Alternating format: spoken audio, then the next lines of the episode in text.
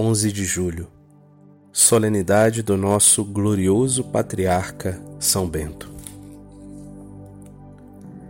Terceira leitura do ano A.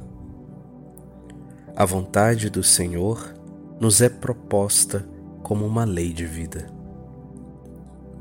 Do Tratado sobre a Verdadeira Imagem do Cristão, de São Gregório de Nissa, Bispo. Bem-aventurados os que promovem a paz, diz o Senhor, porque serão chamados filhos de Deus. Cristo é o poder de Deus. E quem invoca a sabedoria, sabendo que ela é o próprio Cristo, torna-se sábio. Portanto, aquele que recebe o seu nome de Cristo, poder de Deus e sabedoria de Deus, quando combate valorosamente e com firmeza contra o pecado, condivide também com ele o nome de poder.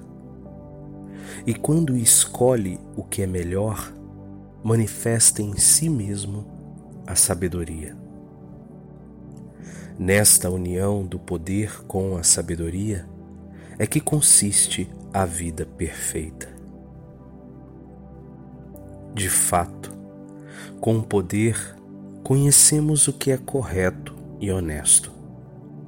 E com a sabedoria colocamos em ação e sustentamos o que aprendemos e devemos praticar. Considerando que Cristo é a nossa paz, mostramos o verdadeiro nome de cristãos se manifestarmos Cristo em nossa maneira de viver por meio da paz que está em nós. Como diz o apóstolo, ele destruiu a inimizade. Portanto, não permitamos de modo algum que ela ressurja em nós, mas demos prova de que ela morreu completamente. Possuindo a Cristo, que é a paz, matemos também a inimizade, a fim de buscar em nossa vida aquilo que dele acreditamos como derrubando o muro que separava dos dois povos, ele formou em si mesmo um só homem novo, estabelecendo a paz. Assim também nós reconciliemos não apenas o que nos combate vindo de fora, mas também o que provoca discórdia dentro de nós mesmos, para que a carne não tenha mais desejos contrários ao espírito, nem o espírito desejos contrários à carne.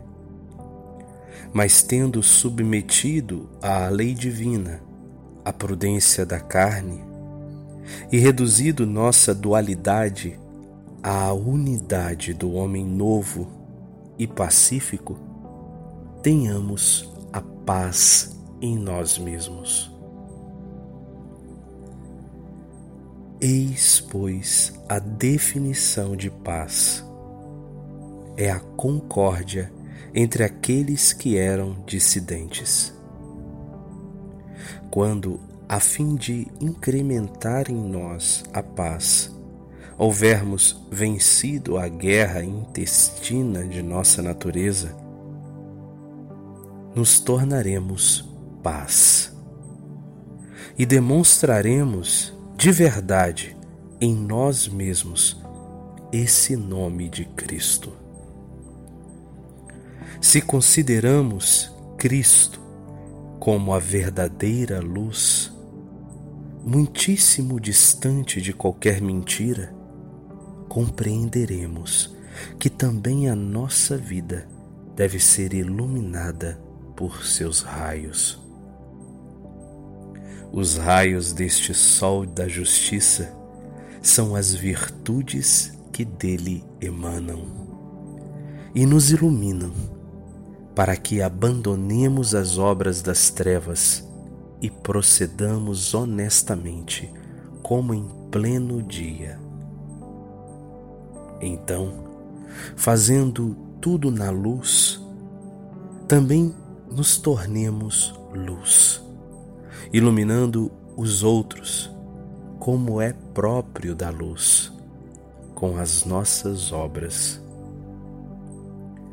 Se queremos considerar Cristo como santificação, afastando-nos das obras e dos pensamentos impuros e desonestos, mostremo-nos verdadeiramente dignos do seu nome, pondo em prática a força desta santificação, não em palavras, mas com os atos de nossa vida.